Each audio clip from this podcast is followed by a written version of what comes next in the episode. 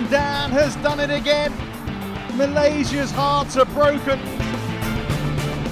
What a smash! How on earth did he get that back? Love all. Place. It's beginning to look a lot like uh, Shuttle Talk, Kai, um bei den Weihnachtstexten zu bleiben und weil mir auch einfach wirklich nichts Besseres jetzt mehr auf die Schnelle eingefallen ist. Wir sind ja eh schon spät dran, müssen uns mal wieder entschuldigen bei unseren Hörern und Hörerinnen, dass wir nicht den Donnerstag hinbekommen haben. Ähm, aber ja, dann gibt es jetzt Shuttle Talk als kleines, äh, als kleine Belohnung zum Start ins Wochenende, das letzte Wochenende, bevor es dann in die Weihnachtsferien geht. Und Kai hat mir auch gerade schon erzählt, er hat eine harte Woche hinter sich. Äh, es wird heute wahrscheinlich keine super lange Folge. Ist für mich auch in Ordnung, aber mal schauen. Ich bin mir sicher, wenn wir äh, uns jetzt hier ein bisschen eingegroovt haben, dass wir dann ähm, ja auch noch zu später Stunde mal wieder performen können, oder? Klar. Äh, viel, also ist ja noch kein Vergleich zu der Folge damals mit Peter Garde, die wir aufgenommen haben. Da war ich, glaube ich, irgendwann müder oder noch müder, weil es ja auch gefühlt 1 Uhr nachts war, aber natürlich auch ein bisschen more, äh, also excited, aufgeregt, weil ich, ähm, äh, ja, weil das natürlich so ein super Superstar ist. Aber wir, wir kriegen das hin, Tobi. Und erste Frage direkt. Weißt du mittlerweile eigentlich, wer Olivia Rodrigo ist? Nee, habe ich keine Zeit gehabt Gut. für die Recherchen. So, das äh, kann ich dann erst jetzt in, den, in der Weihnachtspause machen. Da kann ich an meinem Jung bleiben wieder arbeiten. Aber jetzt muss ich doch direkt da noch eine Gegenfrage stellen. Bist du jetzt nicht mehr aufgeregt und nervös, wenn du jetzt mit mir Podcast machen darfst? Ähm, es geht wirklich. Also nicht, nicht mehr so viel. Am Anfang, glaube ich, war ich sehr aufgeregt. Ich weiß nicht, ob es dir da anders ging. Und, ähm, aber ich muss sagen, dieser Podcast hier ist, äh, wie so viele Dinge in meinem Leben, war eine sehr, sehr gute Entscheidung, weil ich glaube, damals, als wir es gemacht haben, wussten wir auch noch nicht genau oder uns dazu entschieden haben, wussten wir ja nicht genau, was daraus dann passiert äh, und wie lange das alles dauert und wie, wie groß und äh, wir werden äh, und wie bedeutend. Ähm, nee, Spaß, aber halt, ähm, ich wollte eigentlich nur sagen, dieser Podcast hat mir sehr geholfen, weil es was war, was ich mir eigentlich nicht so zugetraut habe.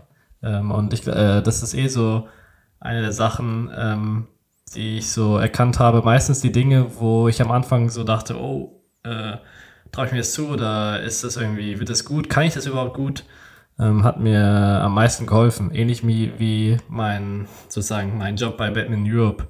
So dieses, äh, es war am Anfang extrem schwer für mich, da auf Englisch irgendwie in einem Politik-Meeting mäßig äh, da zu sitzen und dann da irgendwas Schlaues zu sagen oder da auch den Mut zu haben, ähm, Ding, äh, Dinge zu äußern. Äh, vor allem, weil man da meistens als Athlet, wenn man irgendwie äh, Dinge äußert, nervt. Ähm, und so ist das ähnlich hier mit dem Podcast. Also es sind beides Dinge, die ich äh, mit äh, in der Nachbetrachtung auf jeden Fall sehr, sehr wertschätze und ich glaube, die haben mir sehr, sehr geholfen in meiner Persönlichkeitsentwicklung. Hervorragend, aber da stimme ich dir komplett zu. Also man lernt ja bei solchen Projekten auch, finde ich, drumherum immer ganz, ganz viele Dinge, ähm, mit denen man irgendwie dann dadurch auch konfrontiert wird, mit denen man sich auseinandersetzt. Und äh, ja, ich hatte damals, als wir gestartet haben, auch so das Gefühl, ist es jetzt nicht schon zu spät, einen Podcast anzufangen? So ist das jetzt nicht irgendwie gerade schon äh, langsam ausgelutscht, aber man muss ja tatsächlich sagen, wir waren ja wenn man so sich jetzt die breite Masse an Podcasts anguckt und gefühlt kommen jede Woche ja immer noch mal zehn Stück dazu äh, von Leuten, die man irgendwie kennt sogar, dann waren wir ja da tatsächlich fast schon Vorreiter und haben verhältnismäßig ja noch früh angefangen mit 2019, glaube ich. Es war ja noch vor Corona ein Jahr. Also äh, da rückblickend betrachtet, das war so mein größter Zweifel, ob es nicht vielleicht jetzt schon zu spät ist, um sowas wie einen Podcast zu starten. Ähm, aber ja, bin auch sehr froh, dass wir diese Entscheidung getroffen haben. Ja, und es ist Wahnsinn, dass wir jetzt knapp 180 oder ich weiß gar nicht, ob es ist die Folge 180, also knapp 180 Folgen, irgendwie fast immer eine Stunde oder manchmal mehr irgendwas äh, über unsere Sportart oder, oder irgendwas anderes geredet haben. Ja. Ähm, aber und deswegen, was, was ja auch im, im Zuge dieses Podcasts immer öfter vorkommt, ist, dass wir angesprochen werden ähm, äh, irgendwo, wenn ich unterwegs bin. Und so war es jetzt auch wieder am Wochenende, äh, als ich bei der Team EM Quali in Bad Cambeck war. Ähm, was erstmal, glaube ich, wir können ja gleich noch ein bisschen drüber sprechen, aber was ein ziemlich cooles so Event war oder ich es als sehr positiv empfunden habe. Und da war wieder jemand, ähm, der, glaube ich, ein sehr, sehr treuer, eine sehr, sehr treue Hörerin von unserem Podcast und deswegen wollte ich, äh, habe ich auch einen Shoutout versprochen. Ähm, nicht nur, weil sie diesen Podcast hört, sondern auch, weil sie da bei der Veranstaltung ähm, für den äh, Relix stand, also äh, für den Stand mit den ähm, ja, Armbändern äh, aus, äh, aus äh, ja, recycelten Schlägern ähm, da war und da sich das ganze Wochenende verbracht habe. Deswegen Shoutout an Gina aus Maintal. Ähm, äh, war cool, dass du da warst und auch an das ganze Team von Redix. Ähm, war nochmal echt cool, äh, was ihr da auch am Wochenende gemacht habt. Und das wollte ich hier. Sonst immer kommt es in Minute 50, aber heute können wir jetzt mal äh, Minute 7 äh, direkt einen Shoutout verteilen.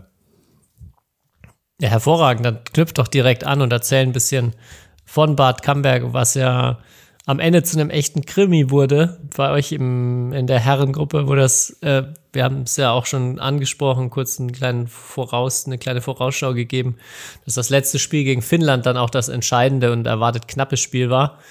Ähm, ja, berichte mal ein bisschen von der Stimmung, von den Matches, von dem Team Spirit. Ja, äh, gerne. Ich kann ja vielleicht äh, freitags anfangen. Wir haben freitags ja den Auftakt sozusagen gemacht mit unserem Spiel gegen Estland, ähm, was eigentlich so an sich ein cooles Spiel war. Ich glaube, es waren Freitagabend äh, knapp 200 Zuschauer oder so in der Halle, will ich schätzen. Ich meine, man muss halt da bedenken, so ein Dreitages-Event in so einer nicht so großen Stadt. Ähm, klar, vielleicht nicht so weit weg von Frankfurt, aber halt irgendwie doch so ein bisschen außerhalb. Ähm, ist halt sehr schwer, glaube ich, zu vermarkten, so ein Dreitages-Event. Deswegen war Freitagabend eigentlich äh, echt auch schon coole Stimmung gegen Estland. Ich meine, Estland hat ja auch ein paar Spieler, die auch ein bisschen spielen können. Das heißt, da kamen auch gute Ballwechsel, auch wenn wir halt natürlich äh, ja, das Spiel sehr, sehr deutlich gewonnen haben und dann 5-0 da gewonnen haben. Ähm, aber das war schon mal ein ziemlich cooler Auftakt. Die Halle war echt super hergerichtet. Also für ein Länderspiel in Deutschland weiß ich nicht, ob ich das schon mal in dem Sinne so cool gesehen habe, auch wenn es natürlich irgendwie immer diesen, äh, diese, trotzdem noch diesen Turnhallen-Flair hat. Also ich habe noch nie sozusagen äh, in Deutschland ein Länderspiel gespielt, wo ich dachte, wow, was denn das für eine geile, in dem Sinne Arena oder irgendwie oder irgendwas Neues, sondern es waren immer irgendwie so äh, Hallen, so ja Art Schulhallenmäßig, wo natürlich eine Tribüne ist, aber ähm, ja, die Zuschauer haben mir ein bisschen leid getan, weil es keine sozusagen Sitze gab, sondern die guten alten, äh, ja, ich weiß nicht, einfach nur, wie nennt man das? Klassischen Tribünen ohne An Anlehne, ähm, die ja, glaube ich, auch damals bei Was würden Badminton-Spieler nie sagen, äh, einmal in dem Clip vorkam, dass die nicht so bequem sind auf Dauer, wenn man sich da nicht anlegen kann.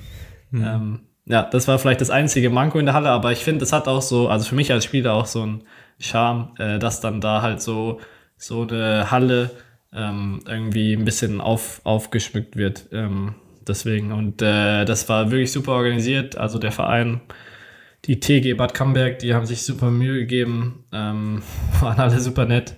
Ähm, ja, und dann ging es Samstag weiter. Ich meine, unsere Ladies hatten ja nur ein Spiel gegen England und wir haben dann abends zur gleichen Zeit ähm, gegen Malta gespielt und ich, da hatte ich halt das Gefühl, also da waren noch mal mehr Zuschauer, ich würde sagen 300, vielleicht oder 400, äh, müsste man jetzt mal die Ausrichter fragen, wie viel das genau waren. Ähm, also noch mal mehr Zuschauer, aber ich hatte das Gefühl, unser Spiel gegen Malta hat so ein bisschen die Stimmung runtergezogen von dem Damenspiel. Also ich glaube, ähm, für die Zukunft, wenn man so, es war natürlich cool gedacht, so beide Teams gleichzeitig, ähm, war auch, war auch in Ordnung, aber ich hatte halt das Gefühl, weil bei unserem Spiel es wirklich, ähm, also bei allem Respekt für das Team aus Malta, erstmal cool, dass sie überhaupt ein Team so zusammenbringen, aber das heißt ja schon, äh, dass wenn man irgendwie äh, das sagt, dass das Niveau natürlich nicht so, nicht so hoch ist. Ähm, und ja, da waren jetzt nicht die spektakulärsten Ballwechsel, vor allem in den so zweites, drittes Einzel, zweites Doppel. Ähm, und ja, weil unsere Damen, die hatten ja echt ein spannendes Spiel. Ähm, und ich hatte das Gefühl, wir haben so ein bisschen davon abgelenkt. Ähm, Okay. Aber das war jetzt nur aus meiner, Pe aus meiner Perspektive. Äh, aber ja, die Damen haben es super gemacht. Ich meine, wir konnten natürlich dann auch da ein bisschen mehr zuschauen. Ähm, und ja, Yv- Yvonne Lee direkt im ersten Damen-Einzel, sehr, sehr starke Performance. Ich glaube, dann kam das erste Damen-Doppel, Isabel Lohau und Linda Effler auch, ja, zweiter Satz war knapp, aber äh, zu 19, glaube ich, gewonnen.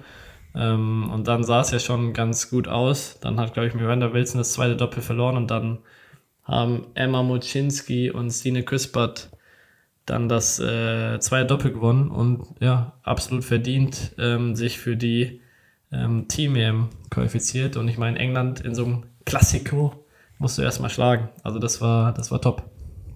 Hast du was von den Spielen mitbekommen eigentlich?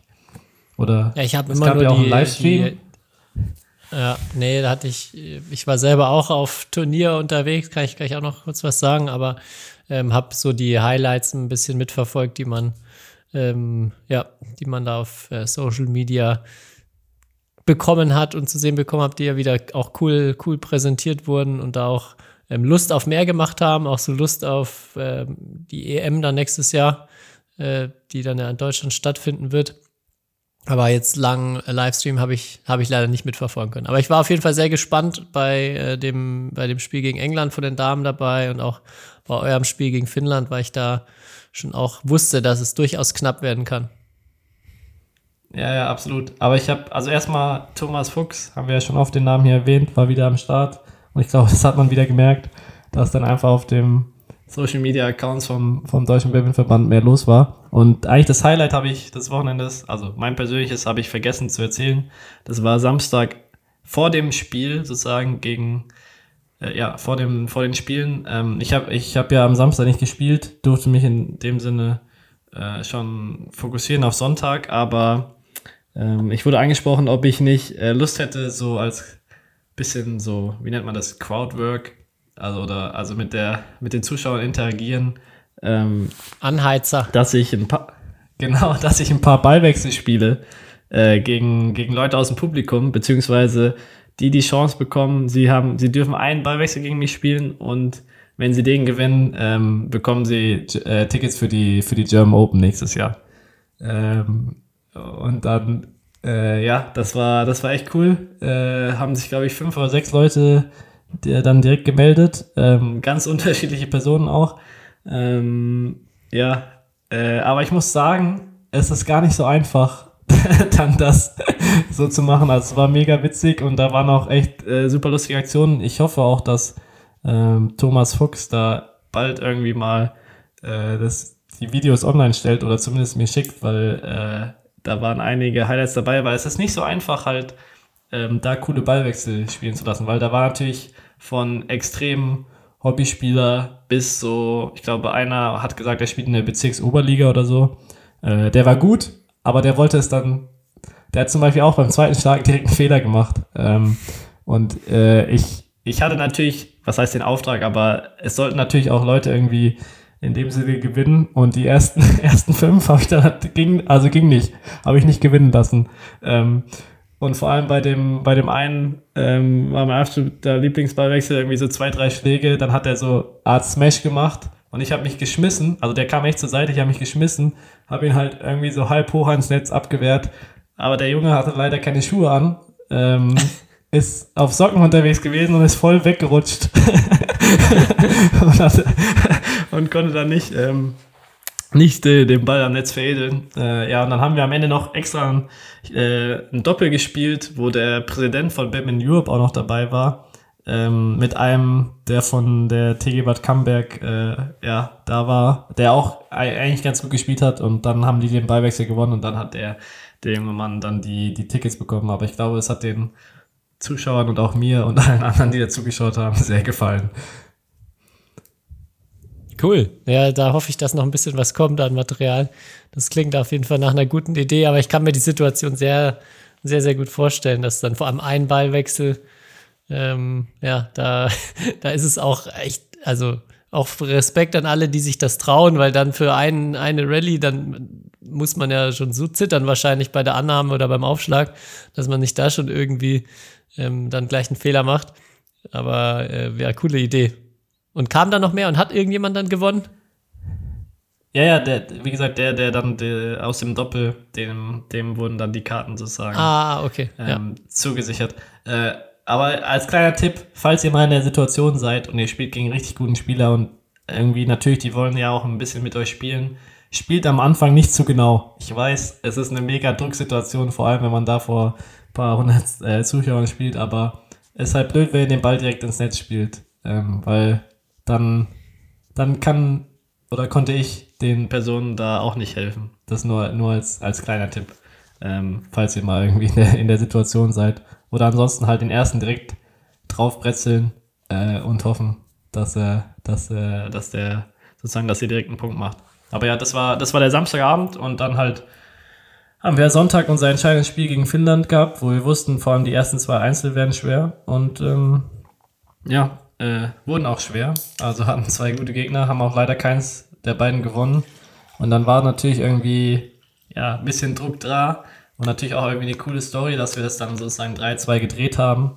Aber ich meine, also war auch äh, sehr, sehr souverän von unseren Doppeln und auch von Matthias Kicklitz im dritten Einzel, aber äh, man muss auch sagen, in, in den drei Spielen waren wir natürlich irgendwie haushoher Favorit.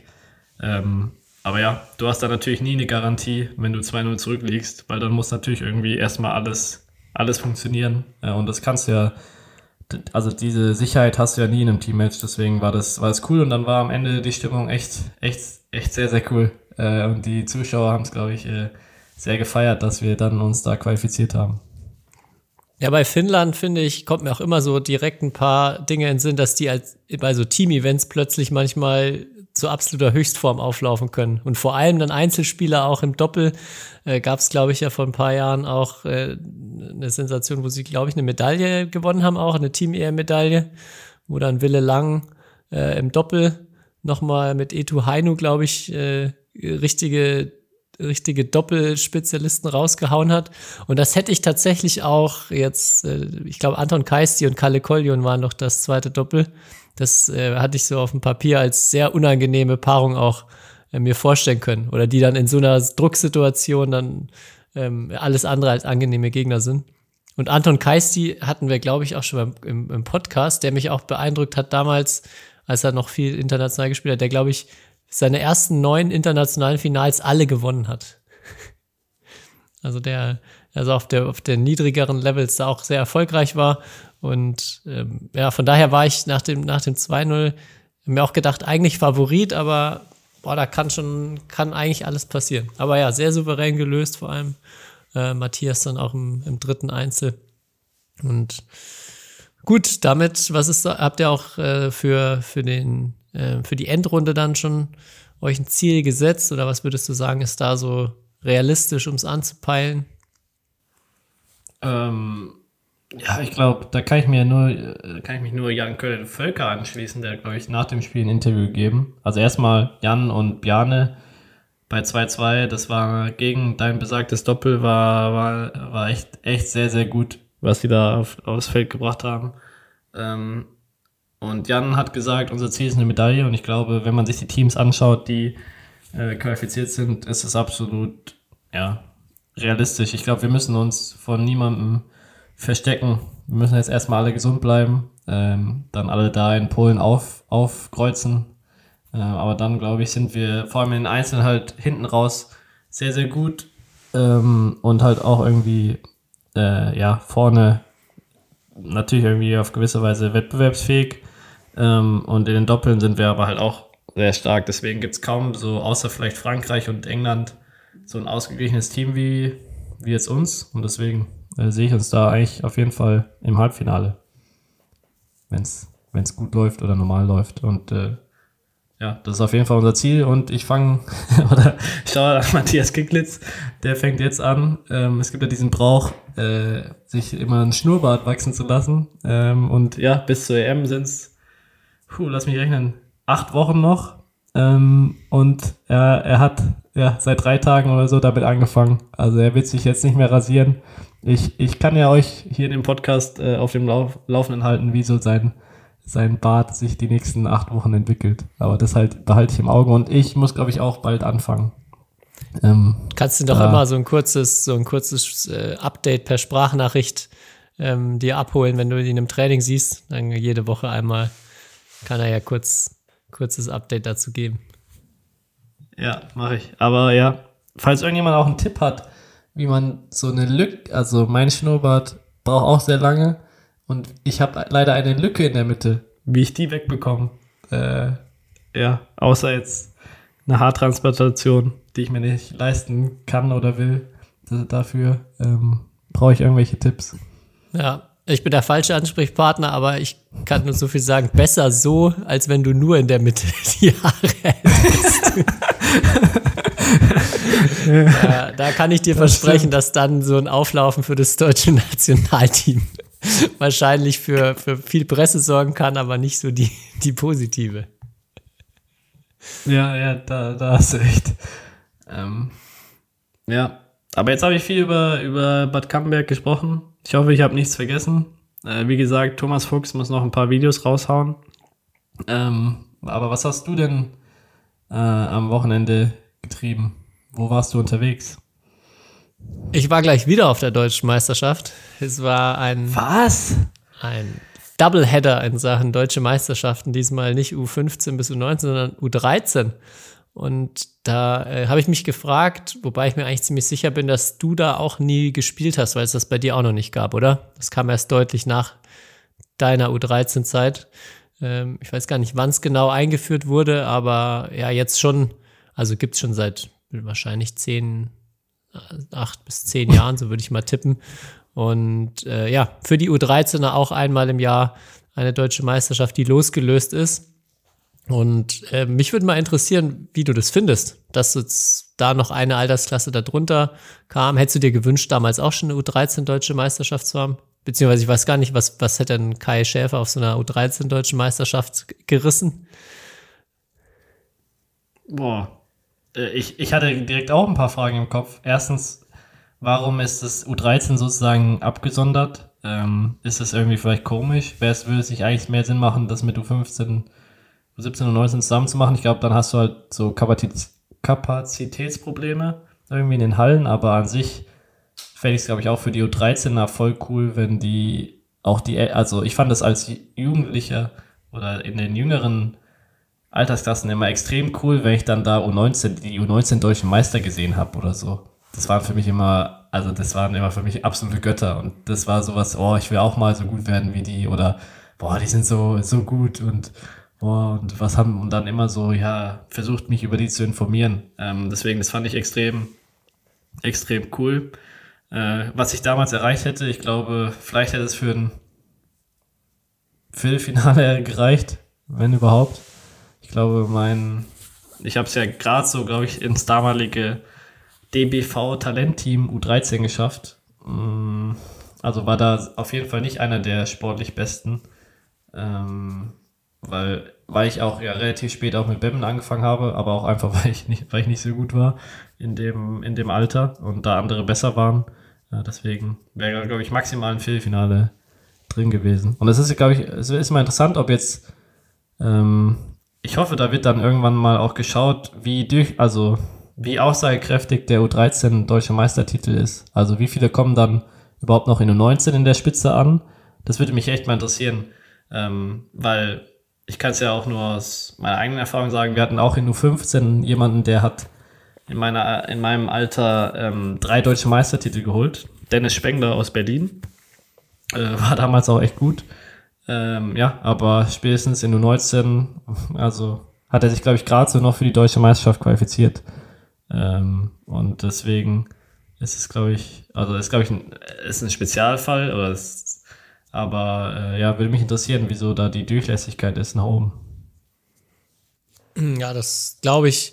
Ähm, ist erst schwierig zu sagen, weil ähm, die Masse ist halt auch nicht so groß, weil das auch vor allem Corona-Jahre jetzt sind. Also so Jahre, die extrem betroffen sind durch den, den, den Wegfall, durch die geschlossenen Hallen. Ich glaube, dadurch ist jetzt besonders in den zwei, drei Jahrgängen, die da aktuell U11, U13 oder jetzt gerade in U13 sind, ähm, ja, sind gar nicht so viele da. Und sofern man, glaube ich, dabei bleibt und jetzt ganz weit vorne dabei ist, sind daher die Chancen, glaube ich, auch ein bisschen besser als normalerweise. Aber Dänemark hat das ja schon mal untersucht oder so ähm, bei, bei, den Deutsch, äh, bei den dänischen Meisterschaften in der Jugend nachgeguckt, wie hoch ist die Wahrscheinlichkeit, dass die Leute, wenn sie in U15, U17 und U19 gewinnen, oben ankommen. Und da ist bei U15 Äh, ich glaube, U13 gibt es da nämlich oder war da nicht dabei, beziehungsweise alles U15 und darunter hat keinen wirklichen Zusammenhang gehabt. Also es gab natürlich welche, die in U15 gewonnen haben und auch im Erwachsenenbereich top wurden, aber es gab genauso viele, bei denen es nicht der Fall war.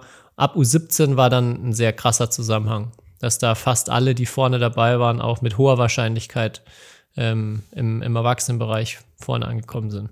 Also wenn dann natürlich auch Pubertät durchlaufen ist, wenn die körperlichen Voraussetzungen ein bisschen ausgeglichener sind.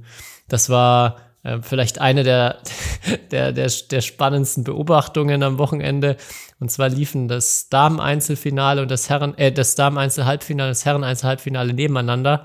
Und es sah wirklich so aus, als ob mindestens zwei Altersklassen zwischen den Mädchen und den Jungen liegen, weil die Mädchen über einen Kopf größer waren jeweils, auch also, ja, einfach auf einem ganz anderen, ganz anderen Level bezüglich der biologischen Entwicklung und eigentlich alle Jungs aber äh, da ganz, ganz weit dahinterher im Vergleich sind, aktuell nur 13.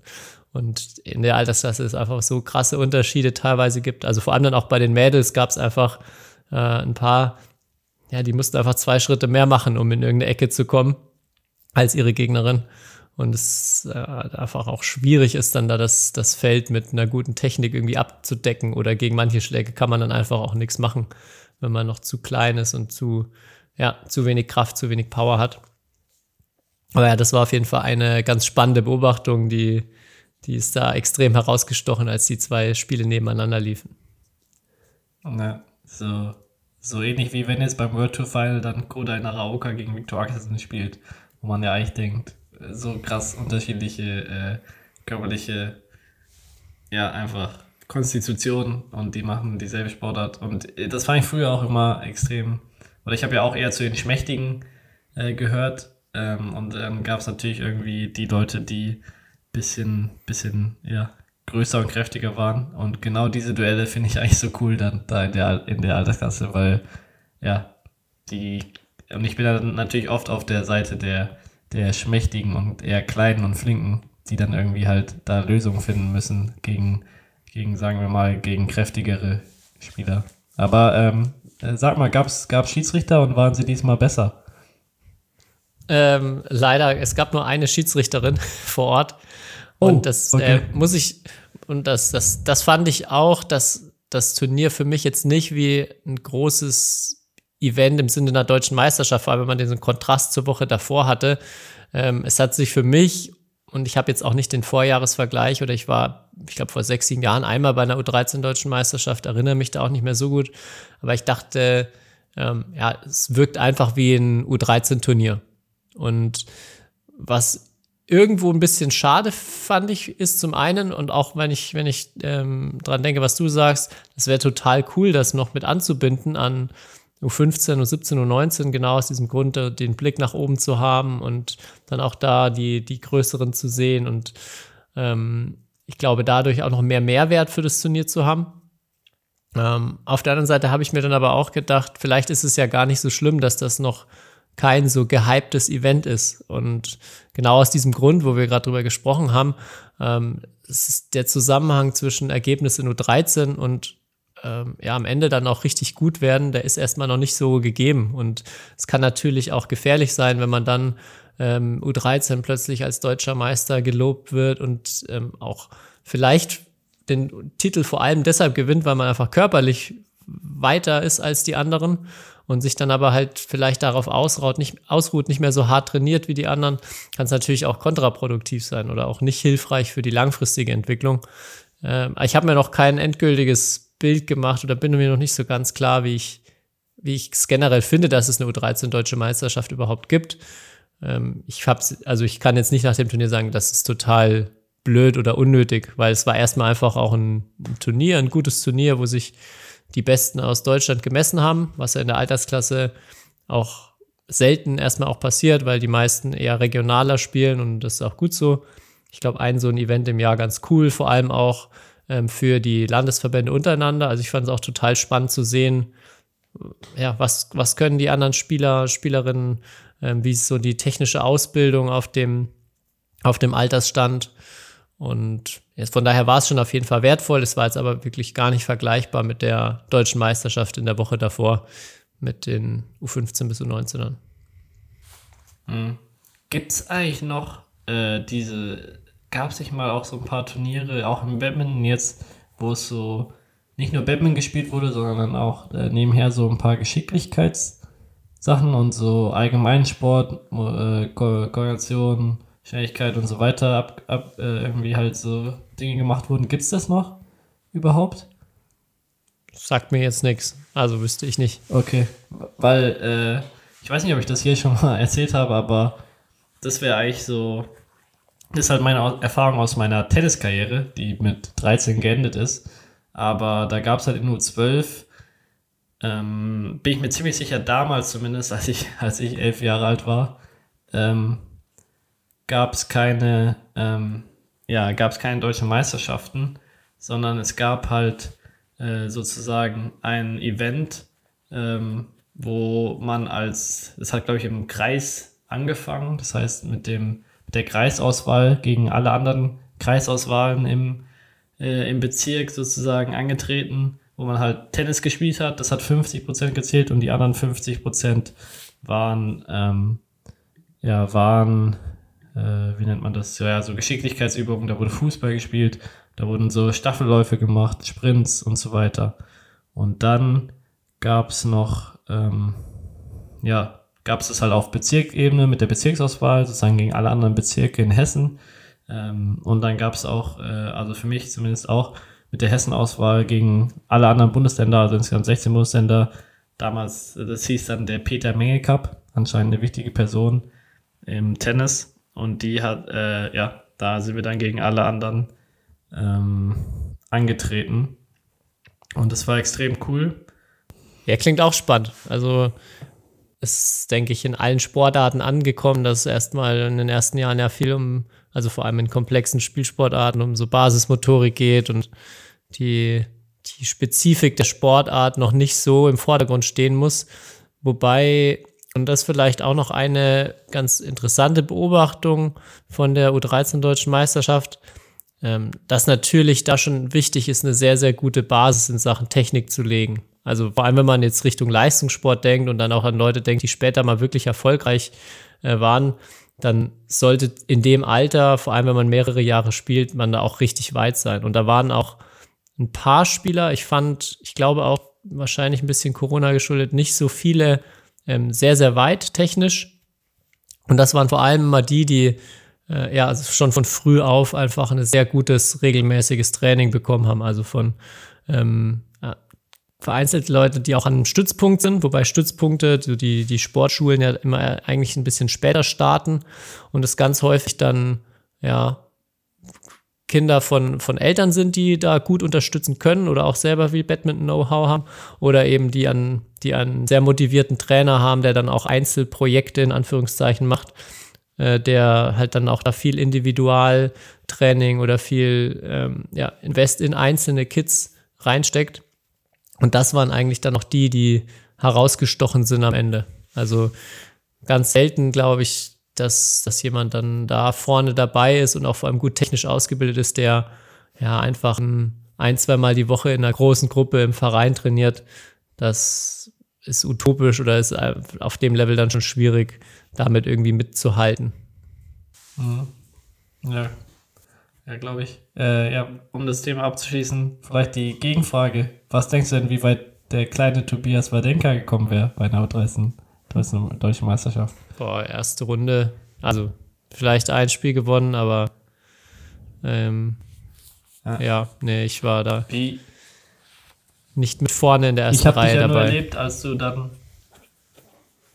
Ich habe dich nur erlebt, als du dann schon U17 warst. Da warst du ja schon ganz, ganz gut, oder? Soweit ich mich erinnere. Mhm. Ähm, wie, wie gut warst du denn in U15? Oder wann hast du denn den größten Sprung gemacht damals? Ja, schon richtig. Also in U17 dann auf jeden Fall, also im Doppel vor allem, dann schon den großen Sprung gemacht. Da in U17 dann auch gewonnen, deutscher Meister geworden. Einzel war ich, glaube ich, im Viertelfinale. Und ja, in U15 war ich dabei. So, das war ähm, mal, mal eine Runde gewonnen auf deutscher Ebene. Das war so, glaube ich, das, das Höchste erstmal. Da war noch nicht, ähm, ja, ich, also ich war schon, schon auf Sichtungen und sowas mit dabei, knapp dran, auch mal in, in so ein Talentteam zu kommen. Aber äh, ja, da nicht in dem, in, dem, in dem Kreis ganz vorne, so ab U17 dann, wie gesagt, vor allem im Doppel und habe mich dann da am Ende der Jugendzeit ja auch eigentlich nur auf Doppelmixed erstmal dann konzentriert bei, bei den Turnieren. Mhm. Ja, ich weiß gar nicht, ob du das warst oder irgendjemand anders aus Bayern, der dann bei einer Deutschen Meisterschaft in, wo war das? Reckling, war das in Recklinghausen, ähm, wo du das erste Mal gewonnen hast? Kann es sein? Ähm, U17. Hast du da auch Einzel gegen Andy Heinz gespielt oder war das irgendjemand anderes? Ja, ja, das war, das war in Mülheim ähm, in die U17-Meisterschaft. Okay. Und der, genau, Andy Heinz war auch an 1 gesetzt. An und ich habe in der ersten Runde. Ja, oder, genau, daran kann ja, ich mich erinnern. Das, äh, das, war ganz, äh, das war ganz witzig. Ich glaube, bei 0 beide habe ich einen Aufschlagfehler gemacht im ersten Satz.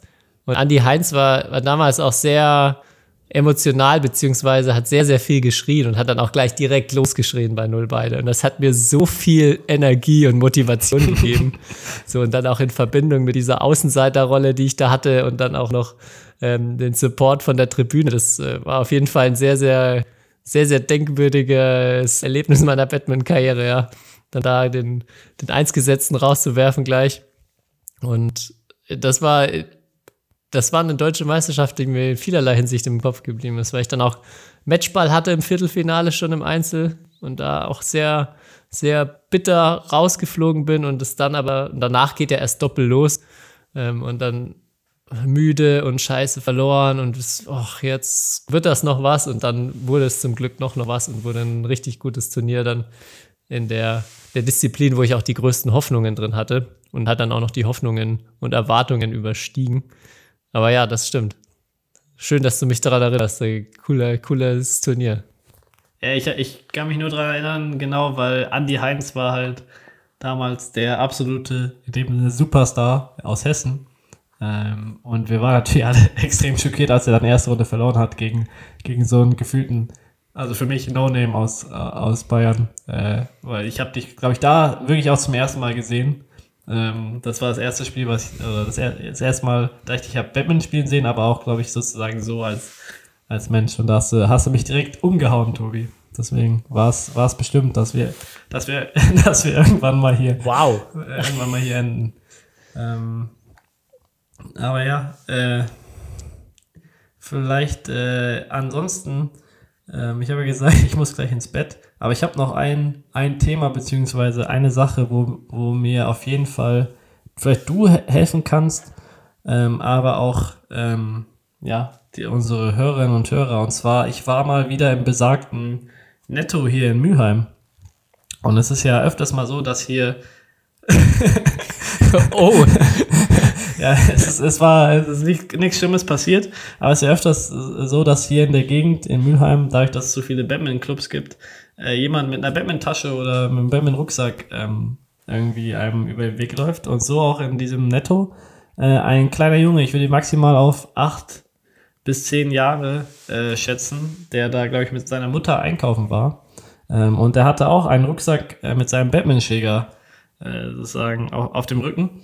Äh, aber das Kuriose war, oder für mich Kuriose war, dass äh, der Schläger, also der Schlägerkopf hat rausgezeigt aus dem Rucksack.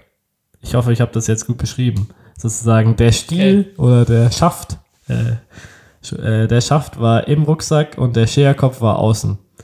Und ich habe mich gefragt, bin ich jetzt schon zu alt, äh, um äh, sozusagen, dass ich nicht weiß, dass man jetzt mittlerweile so seinen Batman-Schläger irgendwie in der, in der Tasche trägt oder ob das jetzt sozusagen ähm, der Trend ist. Äh, beziehungsweise da würde ich gerne mal fragen, die Leute draußen, ähm, ob die irgendwie, also ob die Leute das genauso machen oder ob, weil ich kenne es eigentlich nur, dass der Schlägerkopf im Rucksack ist und der, der Schaft so und der, und der Griff sozusagen rausschaut. Wie kennst du das, Tobi? Das kenne ich, kenn ich auch nicht anders. Aber das erinnert mich ein bisschen an einen Trainerkollegen, den ehemaligen Spieler, den du bestimmt auch noch kennst, Tom Scholz, der jetzt ähm, in seiner Funktion als Trainer, wenn er in der Halle unterwegs ist und den Schläger in der Hand hat, beziehungsweise ihn nicht mehr in der Hand halten will, sich auch hinten so in das T-Shirt reinsteckt. Also quasi mit dem Griff auch nach unten rein und der, der Schlägerkopf bleibt dann natürlich so hinten am Ausschnitt, äh, am Kragen hängen. Und so transportiert er dann immer dann durch die Gegend. Und das sieht natürlich super witzig aus, aber ähm, ja, das ist, ich weiß nicht, ob er es noch macht, aber vielleicht ja sein Markenzeichen geworden. Auch schöne Grüße an Tom an, an der Stelle, wenn er das hier hört. Äh, ja, ähm, sehr, also sehr interessant. Aber das kann ich mir schon eher vorstellen, beziehungsweise das macht ähm, für mich auf jeden Fall ähm, mehr Sinn. Und dann, Tobi, ähm, das hatte ich jetzt fast vergessen, aber wir haben extrem viel Rückmeldungen zu dem, zu dem letzten Turniereintrag äh, oder Turnier.de Eintra Eintrag der Woche ähm, bekommen. Ich weiß nicht, ob du dazu auch bekommen hast. Es, äh, und, äh, ich habe auf meinem Zettel auf jeden Fall, dass es ein Rückspiel, ein Rückspiel gab noch. Das weiß ich und das habe ich auch noch auf mir aufgeschrieben.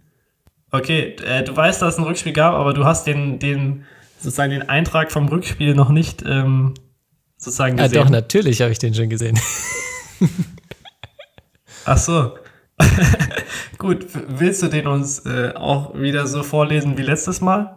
Weil da, das wäre cool. Hast du ihn gerade vor dir? Ich muss ich gestehen, ich habe ihn jetzt nicht vorbereitet und ich habe dir ja schon meine, meine Internetprobleme gerade geschildert.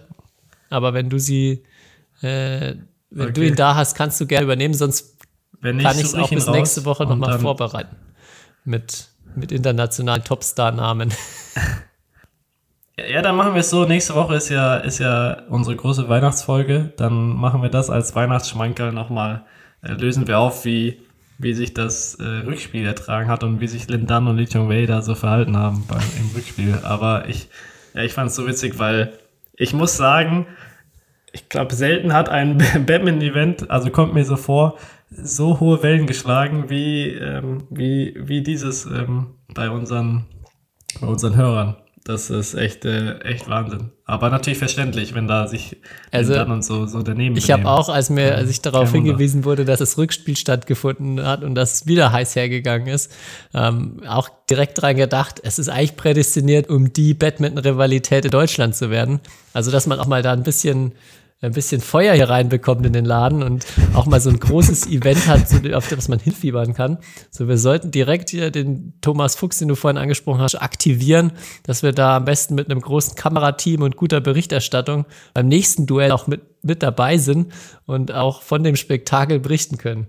Also ich würde auf jeden Fall, äh, auf jeden Fall sehr gerne da ein bisschen mehr erfahren und auch mal live dabei sein. So nur der Spielbericht, der ist schon gut, also der, der macht schon richtig was her.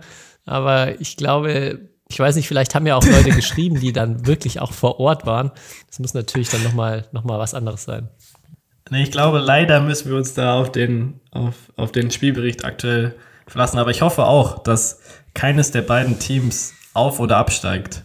Ähm, in dieser Saison. Das ist sozusagen, dass, dass ich da was etablieren kann. Das wäre echt schade. Also, also an alle anderen Vereine da in der Liga.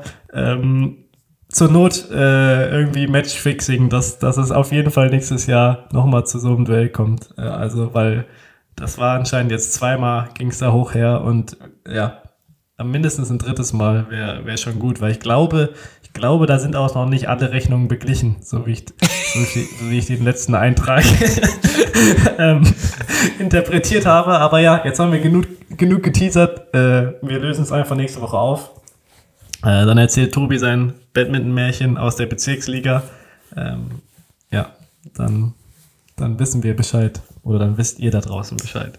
Ja, ausgezeichnet. Ja, nächste Woche auch auf jeden Fall mein Wunsch noch, dass wir so einen kleinen Jahresrückblick machen, wie wir es auch sonst gemacht haben. Mich interessiert sehr, was deine, deine Highlights waren und auch natürlich, was du am meisten vielleicht mitgenommen hast, so aus natürlich mit Badminton-Bezug oder mit, ähm, ja, mit Sportbezug, was dich vorangebracht hat, was deine größten Herausforderungen waren. Da äh, denke ich, können wir nächste Woche auf jeden Fall nochmal ein bisschen drauf eingehen und ähm, bin ich sehr gespannt, was du da zu berichten hast. Gerne, können wir, können wir gerne machen. Ähm, ja, dann lass uns die Folge heute abdroppen. Oh yes. Wann musst du aufstehen, Kai? Wann endet deine Nacht? äh, ist okay. Die endet um kurz nach sieben. Da, das ist ja total human. Ich habe noch einen super witzigen Post gesehen. Ähm, äh, ich, gemäß was, was war der Spruch? Ähm, wenn ich Milliardär geworden oder wenn ich Milliardär wäre und mich ständig Leute fragen, was ist denn der Geheimnis, das Geheimnis zu meinem Erfolg, würde ich auch einfach sagen, man muss um 4 Uhr morgens aufstehen. das ist eigentlich, eigentlich schon, fand, ich, fand ich extrem witzig. Und da bist du ja dann noch ganz entspannt, aber weit weg vom Erfolg, Kai. Also mindestens 4 Uhr. Die Ja. besten CEOs, die, die, die Ja, das, deswegen bin ich kein Milliardär. Ja. Aber, äh, aber jetzt Fun Fact am Rande, ich habe dazu eine, eine Doku gesehen, äh, jetzt im ZDF, über Milliardäre in Deutschland. Und da war ein Milliardär, der, der ich glaube, er hat äh, die Firma Capri-Sonne ähm, jahrelang geleitet oder ich weiß auch nicht gegründet. Ich glaube, er hat sie geerbt von seinem Vater auf jeden Fall. Ähm, ja, ein, ein Milliardär aus Deutschland, Name noch nie gehört vorher. Extrem entspannter Typ, der dann irgendwie den ZDF-Reporter so mit in seinen Privatjet nimmt, weil die, die fahren dann da gerade zum, ähm, zu dem Spiel von seinem Rugby-Club in Frankreich, den er sich gekauft hat, so als äh, so nice als Hobby. Und ich fand das so extrem geil, weil der Typ ist, also der ist, glaube ich, über 70 und der hat dann, also hat sich so einen Rugby-Club gekauft. Ich würde sowas, wenn ich Milliardär wäre, würde ich sofort auch machen. Ich würde mir in jeder Sportart irgendwie so ein Team holen. Ähm, und weil ich, was ich bei dem extrem ähm, geil fand, ähm, dann haben sie gezeigt, wie er nach dem Spiel einfach so, so eine Ansprache macht in der Kabine. Du musst dir ja vorstellen, da sitzen dann so 30 äh, Rugby-Tiere und dann der 70-jährige Milliardär.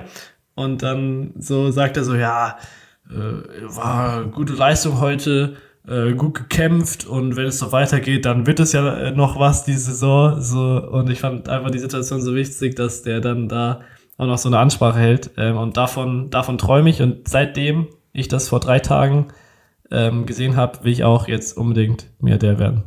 Ja, haben deine, haben deine Eltern irgendwie vielleicht noch ein Milliardenunternehmen, dass du auch so ein, so ein, so ein Selfmade-Milliardär wie er werden kannst, der eine große Firma erbt.